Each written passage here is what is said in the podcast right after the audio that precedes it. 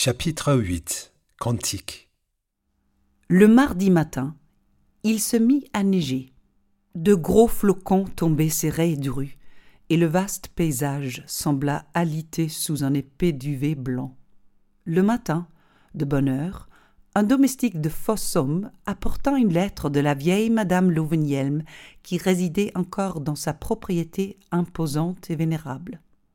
Elle était désormais âgée de plus de quatre-vingt-dix ans sourde comme un pot. En outre, elle avait perdu le goût et l'odorat.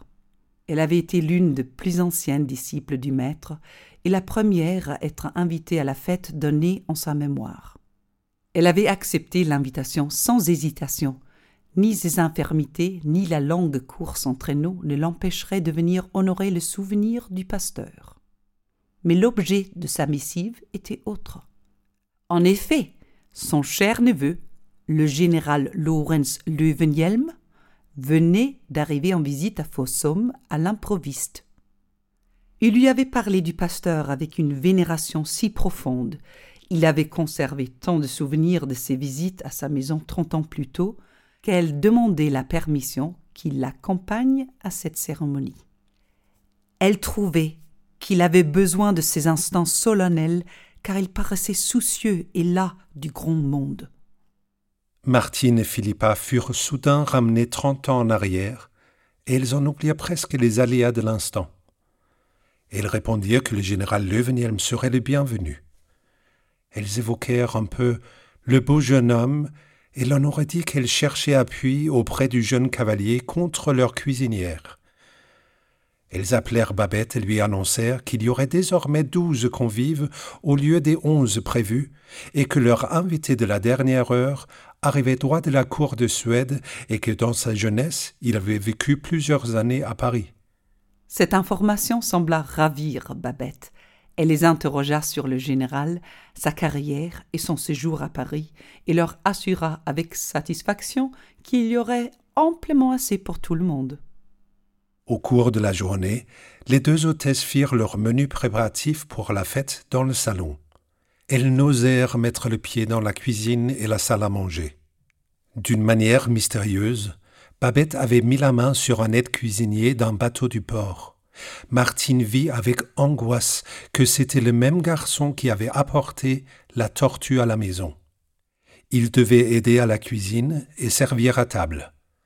L'imposante femme aux cheveux noirs et les garçons efflanqués aux cheveux roux, telle une sorcière et son suppôt, prirent possession de la maison. Ceux qu'ils remuaient dans leurs marmites, ceux qui crépitaient et mitonnaient dans la cuisine, les deux sœurs n'osaient y penser. Elles firent de leur mieux pour créer une atmosphère de calme et de sérénité dans le domaine qu'elles maîtrisaient encore. Quelles que soient les épreuves qui attendaient leurs invités, au moins, elles n'auraient pas froid, car elles n'avaient cessé d'alimenter le grand poêle avec des bûches de bouleau. Elles placèrent une belle couronne de genièvre autour du portrait de leur père au mur et posèrent deux chandeliers en argent sur la petite table à ouvrage de leur mère au-dessous du portrait. Elles firent brûler des rameaux de genièvre afin de parfumer le salon. Tout en vaquant à leurs occupations, elles ne cessèrent de se demander si le traîneau parviendrait à venir de Fossum malgré le mauvais temps. Une fois ces préparatifs achevés, elles enfilèrent leurs fidèles robes noires du dimanche et attachèrent à leur cou la croix d'or reçue pour leur confirmation. Puis elles s'assirent tranquillement, les mains posées sur le genou, et dirent du fond de leur cœur Que la volonté du Seigneur soit faite. Les frères et les sœurs arrivèrent à la minute précise et passèrent dans le salon d'un pas lent et solennel. Cette pièce basse, au plancher sans après et aux meubles patinés par le temps, était chère aux fidèles du pasteur. Derrière ces trois fenêtres aux petits carreaux s'étendait le vaste monde. Vu d'ici, il paraissait fort joli et rassurant en hiver, derrière les jacinthes roses, bleues et blanches posées sur le rebord. En été, quand les fenêtres étaient grandes ouvertes, le vaste monde était entièrement encadré par des rideaux blancs clairs flottant au gré du vent. Ce soir-là, les invités furent accueillis dès le seuil par une chaleur amicale, des lueurs festives et un doux parfum, et ils allèrent de suite contempler le portrait de leur maître bien-aimé entouré de verdure.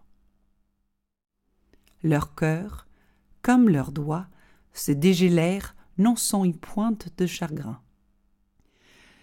Au bout de quelques instants, un frère très âgé rompit le silence qui pesait sur chacun.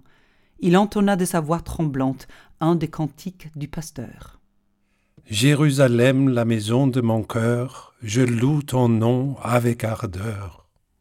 Les autres voix vinrent se joindre une à une, les voix fluettes des femmes, les basses profondes des frères jadis marins, et au-dessus le soprano clair de Philippa, un peu affaibli par les ans, mais toujours céleste.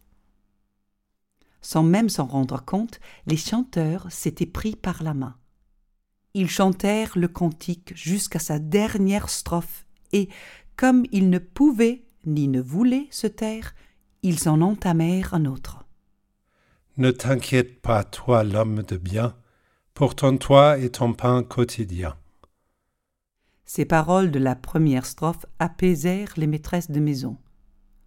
Quant à la troisième strophe, Donneras-tu un serpent ou une pierre à l'enfant qui te demande du pain? Elle alla droit au cœur de Martine. À l'instant où l'on terminait la troisième strophe, on entendit les clochettes d'un traîneau. Les invités de Fossum venaient d'arriver. Martine et Philippa sortirent les accueillir et les ramenèrent au salon.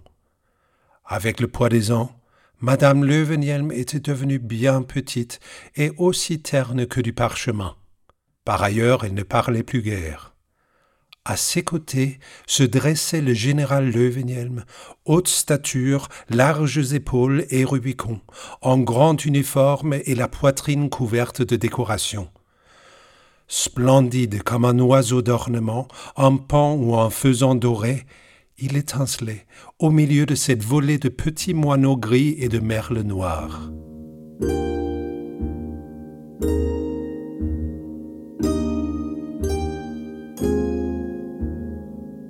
Le festin de Babette de Karen Blixen, lu par Simon Bendix et Thomas Lambeau.